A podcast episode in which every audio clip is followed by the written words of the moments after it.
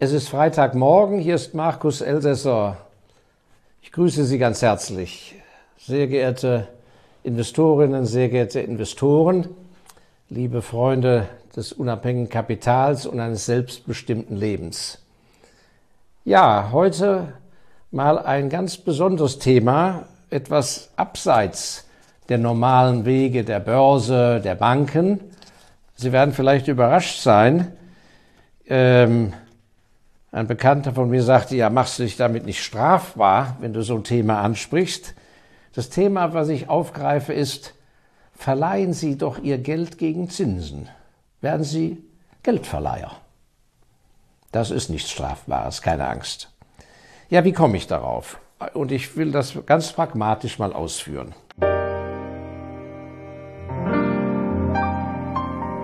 Die Zahl der Menschen, die über hohe Vermögenssubstanz verfügen.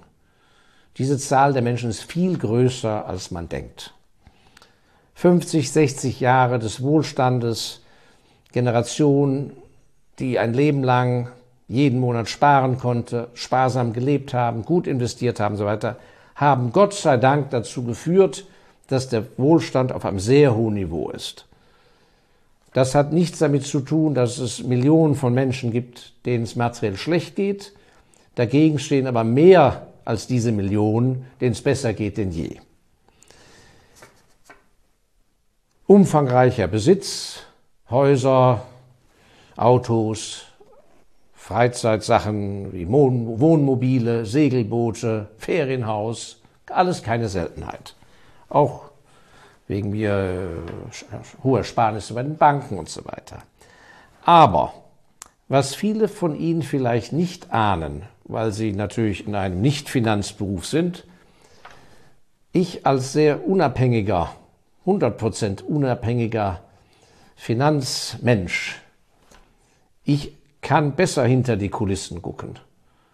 Und Sie würden es nicht für möglich halten, wie viele Menschen, wahrscheinlich auch in Ihrer Nachbarschaft oder in Ihrem Bekanntenkreis, zwar auf dem Papier reich sind, aber Liquiditätsprobleme haben. Denen fehlt Cash. Da sagen Sie, wie ist das möglich? Das ist sehr einfach möglich.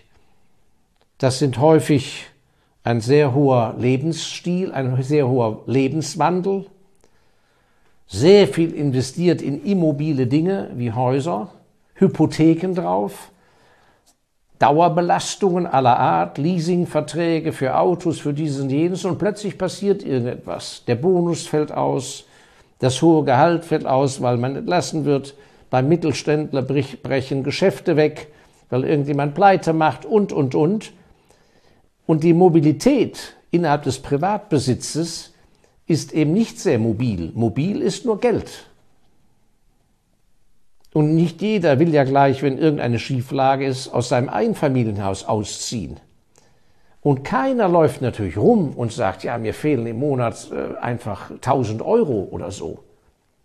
Manche Leute haben noch drei, vier, fünf, sechs Jahre in einer Immobilienfinanzierung ihrer eigennützten Immobilie, wo die Annuität, also die monatliche und jährliche Belastung, die immer gleich ist, völlig in Ordnung war, als sie noch ihren vollen Job hatten und plötzlich fehlen die letzten vier Jahre im Job und schon ist man trotz einer hohen Abfindung oder Pension pro Monat unter Wasser. Es fehlt einfach so und so viel. Und es ist nun mal so, dass der Gang zu einer Bank in so einer Angelegenheit zu sagen, also hören Sie mal, so sieht es aus, da müssen Sie die Hosen runterlassen und das Leihen bei den Großbanken, ich bin ja kein Bankvertreter, ähm, ist gar keine so einfache Sache. Also auch Handwerker, die an sich ganz gute Aussichten haben, wo aber eine Liquiditätskrise ist, junge Handwerker, kriegen nicht so einfach Geld geliehen.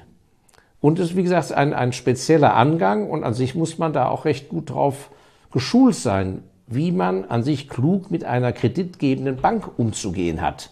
Was erwartet die von einem und so weiter. Und was viele von Ihnen, die vielleicht nie im Soll in ihrem Konto sind, die an sich nie ein, das Konto überzogen haben, werden gar nicht wissen, wir sind ja in einer Niedrigzinsphase, Nullzinsphase. Strafzinsphase. Das heißt, für Ihre Ersparnis bei den Großbanken kriegen Sie so gut wie keine Zinsen oder gar keine Zinsen oder müssen Zinsen zahlen. Auf der Gegenseite aber, wenn Sie Ihr Konto überziehen, Sie müssen das mal bei sich nachschauen, ich hoffe, ich sage nichts Falsches, aber ich glaube, es gibt Banken, die berechnen dann 12 Prozent. So eine Marge hat es in der Bankengeschichte überhaupt noch nie gegeben, dass auf der einen Seite gibt Ihnen die Bank null, wenn Sie Geld bringen, und derjenige, der nach Ihnen zur Tür reinkommt und muss das Konto überziehen, dem wird 12 Prozent im Jahr berechnet. Es gibt ja den Begriff Wucher, aber das fällt nicht unter das Wuchergesetz oder die Wucherregelung, wie immer das äh, juristisch heißt. Ich bin ja kein Jurist. Also Sie sehen, was da für ein Spielraum ist. Das heißt, erstmal ist es sehr schwer, einen Kredit zu bekommen. Zweitens hat man Angst vor der Blamage, dass es überhaupt publik wird.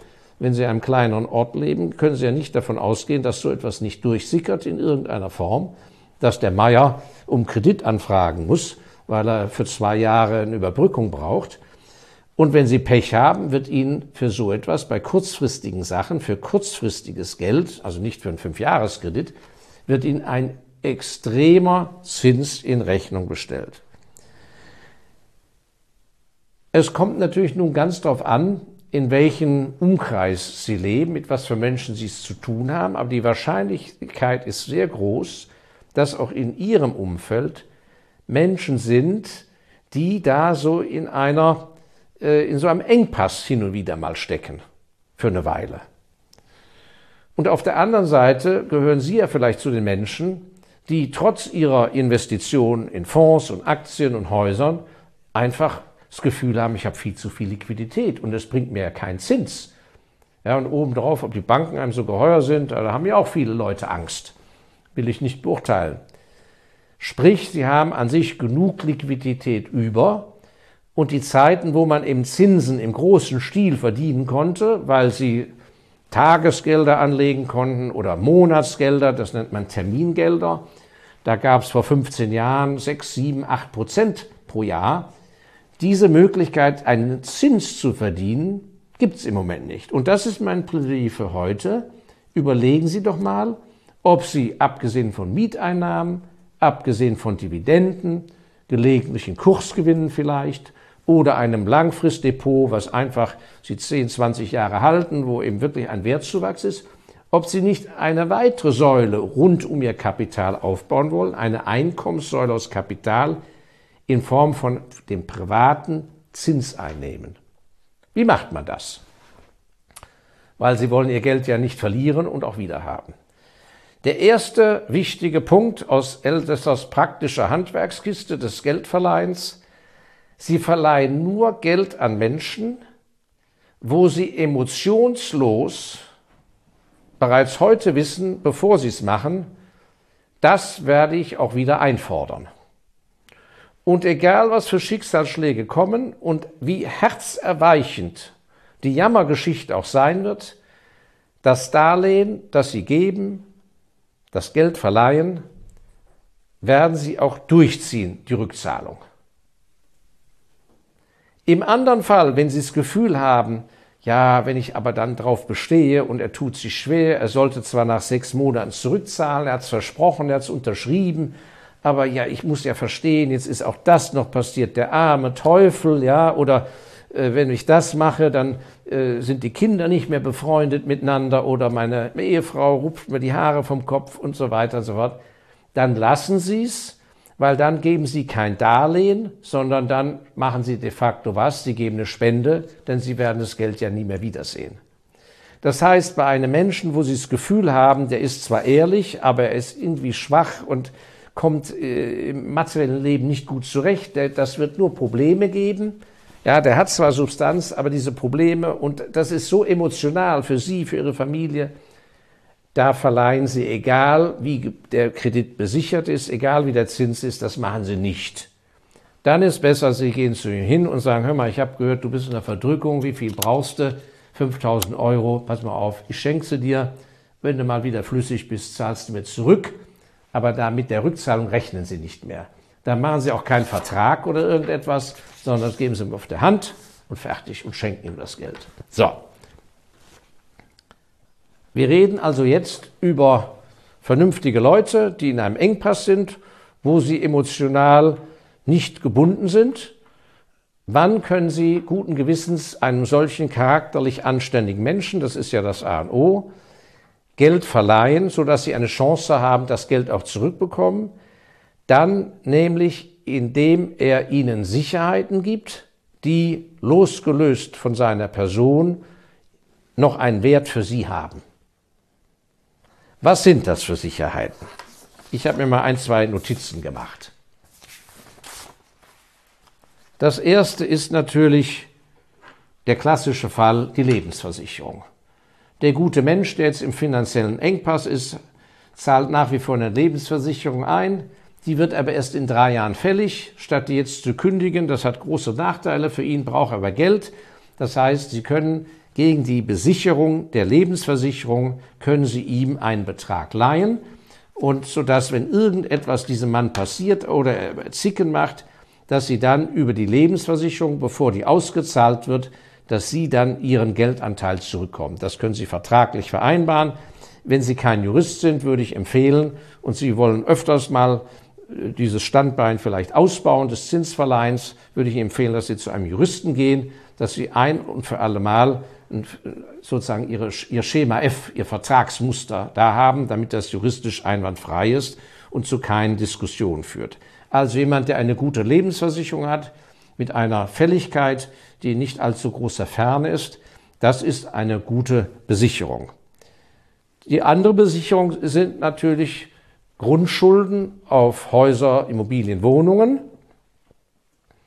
oder sogar Grundstücke, da müssen Sie natürlich einen realistischen Marktwert anschätzen und äh, natürlich nicht bis zum Marktwert äh, die Hypothek, sondern mit einem großen Abschlag, sodass wenn etwas passiert und hier wiederum völlig emotionsfrei, wenn der Hund nicht zurückzahlt, dann wird eben über die Grundschuld gegen die Immobilie vorgegangen und die wird eben dann notfalls versteigert und Sie müssen mit Ihrer Grundschuld oben stehen im Grundbuch und nicht ganz hinten, sodass auch wenn die Immobilie in der Versteigerung nur wenig oder weniger erbringt, dass zumindest ihr Geldbetrag zurückgeführt wird.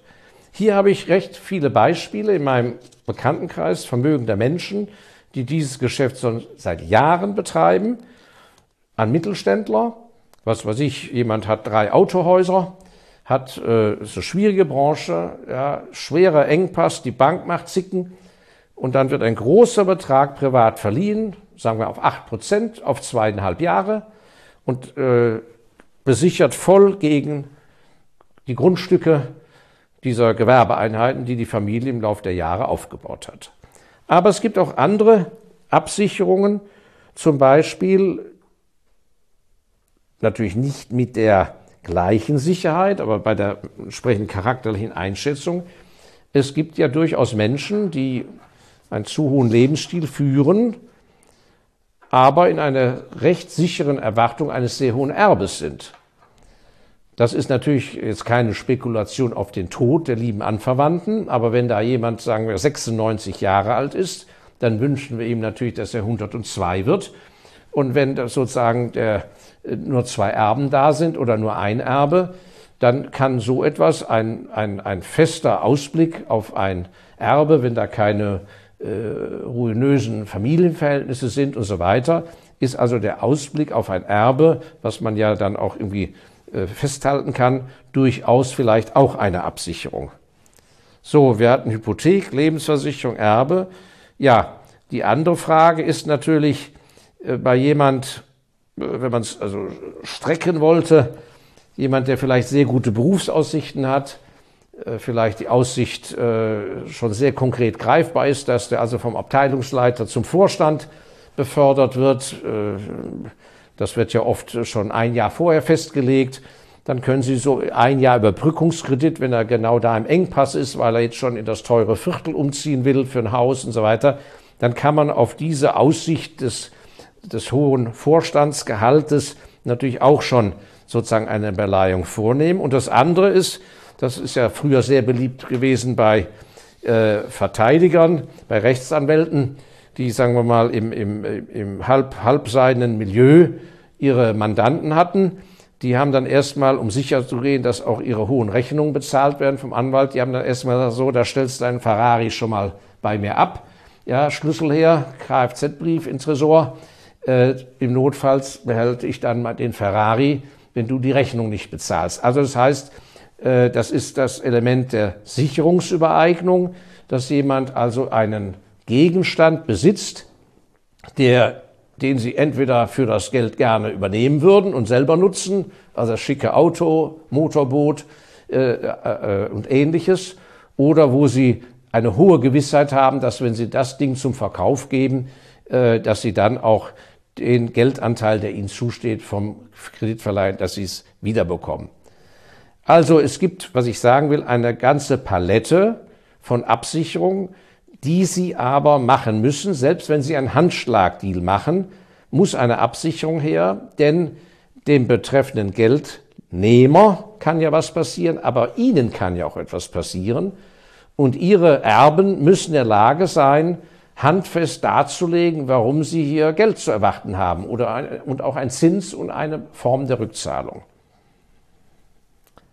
Deshalb würde ich immer dafür plädieren, dieses trotz Handschlag, was für mich das Entscheidende wäre, und der Charakter, dass sie im Tresor beide ein Papierstück unterzeichnet gegeneinander haben. Attraktiv ist dieses in jedem Fall, weil die Referenzgröße ist die Bank. Und wenn die Bank bei einem Beziehungskredit einen kurzfristigen 12 Prozent nimmt, können Sie ja auch weniger nehmen und haben immer noch eine sehr respektable Verzinsung neben Ihrem jetzt nichtsbringenden Liquidität, die da rumliegt und gegenüber den Mieten und gegenüber den Aktiendividenden ist das in der Relation, was sozusagen die Rendite einer Mietimmobilie im Moment angeht, was Miete gegenüber dem Wert der Immobilie angeht und genauso bei den äh, Dividendeneinnahmen im Schnitt zwischen 1,5 und 3 Prozent bei dividendenausschüttenden Aktiengesellschaften ist, würde ich sagen, dass die Luft nach oben für das private Verleihen, was natürlich eine Verhandlung erfordert und dies und jenes, aber die Relationen im Zinsniveau derzeit, würde ich sagen, sind attraktiv und stimmen. Jetzt zum Abschluss wieder äh, äh noch Eins, ein weiterer Aspekt im Handwerklichen, falls das Thema für Sie oder einen Bekannten von Interesse ist, um das langfristig auszubauen. Sie können natürlich auch sehr viel flexibler sein in der Zinszahlungsgestaltung als ein großes Institut. Das könnte auch etwas sein, wo Sie Ihren Kredit noch besser absichern oder auch dem Kreditnehmer, Ihrem Bekannten, also ein Gefallen tun. Normal ist ja, dass ein fester Zinssatz vereinbart wird, sagen wir 8% per anno, und der wird monatlich anteilmäßig in Rechnung gestellt. Oder in Ihrem Fall, damit Sie nicht so viel Bucherei haben, vielleicht einmal im Halbjahr oder im Quartal oder nur einmal im Jahr. Ja, also Sie verleihen 100.000, Zins ist 8%, was weiß ich, dann wird vereinbart, am 30. Juni, Mitte des Jahres, wird der Zins gezahlt, 8.000. So, wird an Sie überwiesen. Sie können aber natürlich, je nachdem wie die Zins, äh, vielmehr die Liquiditäts, wie der Engpass bei den Menschen ist, können Sie sagen, okay, die ersten zwei Jahre zahlst du gar keinen Zins. Und im Jahr drei beginnt die Zinszahlung, natürlich mit rückwirkender Verzinsung oder einem höheren Zinssatz zum Ausgleich, weil sie ihm helfen, wenn sie ihm jetzt 100.000 geben, dann hat er auch wirklich 100.000 ohne Abfluss zwei Jahre oder ein halbes Jahr, was immer der Zeitraum ist. Das kann schon sehr viel attraktiver für ihn sein, als wenn er zu der monatlichen Zinszahlung bei einer Bank verdonnert wäre. Und das andere ist, dass sie gar keine Zinszahlung als solche da haben, sondern dass sie sagen, pass auf, du brauchst jetzt, äh, sagen wir, 80.000 Euro, die kriegst du, Du musst auch keinen Zins zahlen, weil du stehst dich ja erst in zwei Jahren besser. In der Zeit bis dahin tut sich bei dir nichts. Deshalb brauchst du ja das Darlehen. Aber nach dem Abschluss von Jahr zwei wird deine Lebensversicherung ausgezahlt und dann kriege ich statt 80.000 zurück 100.000. Und rückwärts gerechnet macht das dann 8,5 Prozent aus.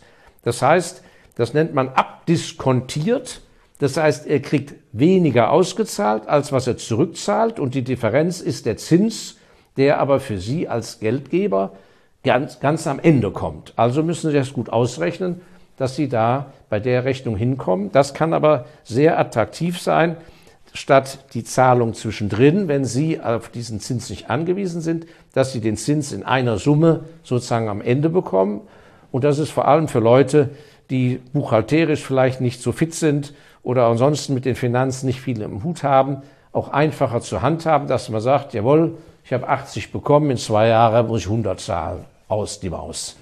Keine Überweisung, keine Berechnung, nichts hinten drin, keine Zwischentilgung und Zinsveränderung, gar nichts.